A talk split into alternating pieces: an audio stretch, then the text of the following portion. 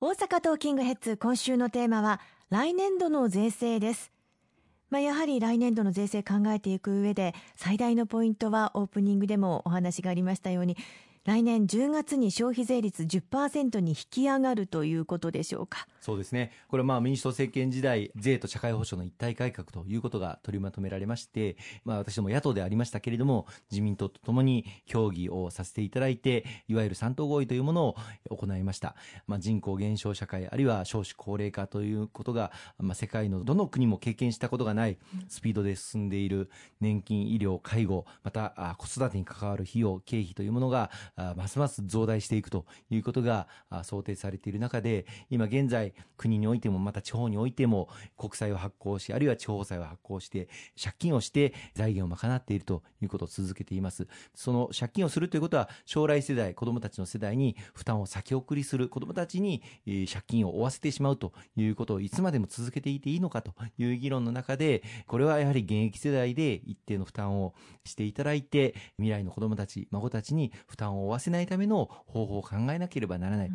まあ、国民の皆様にさらなる税金をお願いするというのは本当に苦渋の決断なんだけれども、安定したあ税収が確保できる消費税というものを引き上げさせていただかざるを得ないという結論に達しました。国の税目というものは大きく言って法人税、所得税、また消費税、そしてその他税ということになるわけですけれども、法人税、所得税というのは企業やあるいは働かれている現役世代の方からお支払いいただいておりますので、景気が悪くなると一気に落ち込んでしまうという特徴があります。まあ、これに対して消費税というものはある意味で子供からお年寄りの皆様まで国民で広くご負担をいただいている分、景気の動向に関係なく安定して税収が得られるという税目になっております。あの、社会保障に充てる経費、年金、医療、介護、あるいは子育てという経費は、景気がは向いても、あるいは景気が下向いても負担をしなければいけないということを考えますと、この消費税という税目が、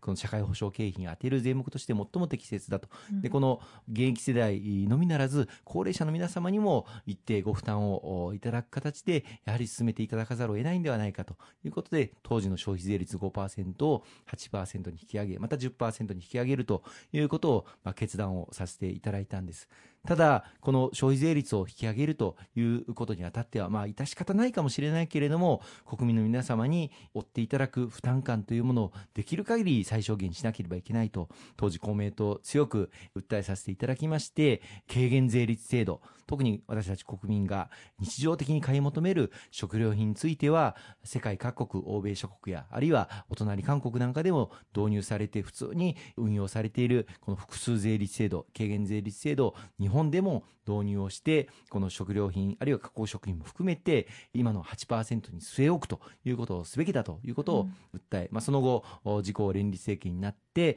軽減税率制度をすでに法制化をさせていただくことができました。これをぜひとも来年、円滑に実施をしていきたいというふうに思っています。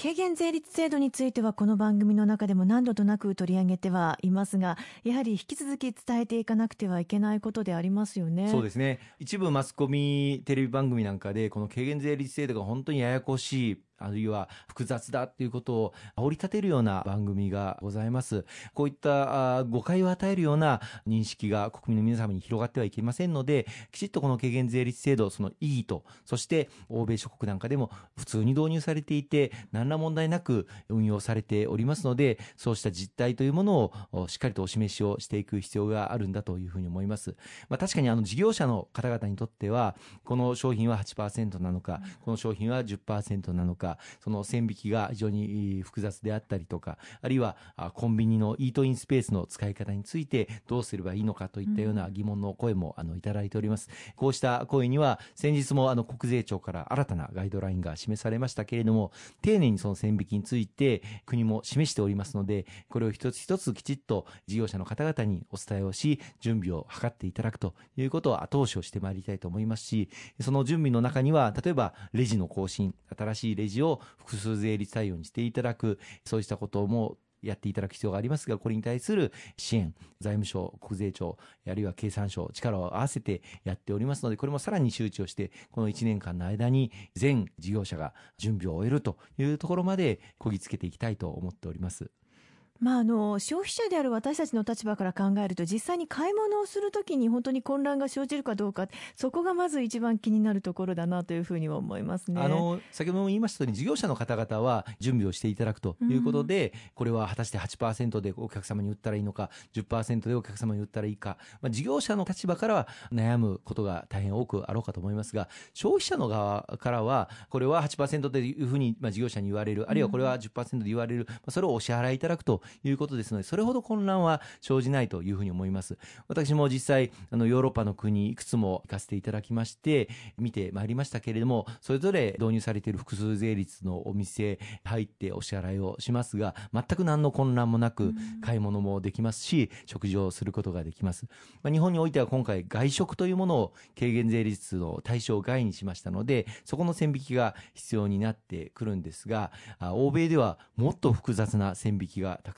ありまして、はい、例えばあのフランスでは標準税率は20%なんですが、はい、食料品は5.5%新聞は2.1%とそれぞれ税を分けていたりお隣韓国では標準税率は10%なんですけれどもキムチは0%非課税になっているんですね。それに対してキムチの混ぜ合わせについては標準税率10%が適用されるというふうになっています。国によっては例えばクッキーは5枚までは軽減税率なんだけども6枚以上買うと標準税率税率が高くなるといったようなもう本当に日本で今準備をしている以上に複雑な制度を導入している国もたくさんあるんですが、はい、何の問題もなく、え消費者の皆様にご購入をいただいているという現状がございますので、まあ、日本でももしかしたらその10月始めた当初はですね事業者の方々に多少の混乱は生じることもあるかもしれませんが必ずやすぐ円滑に導入できるものと確信をしています。まだ1年近くありますので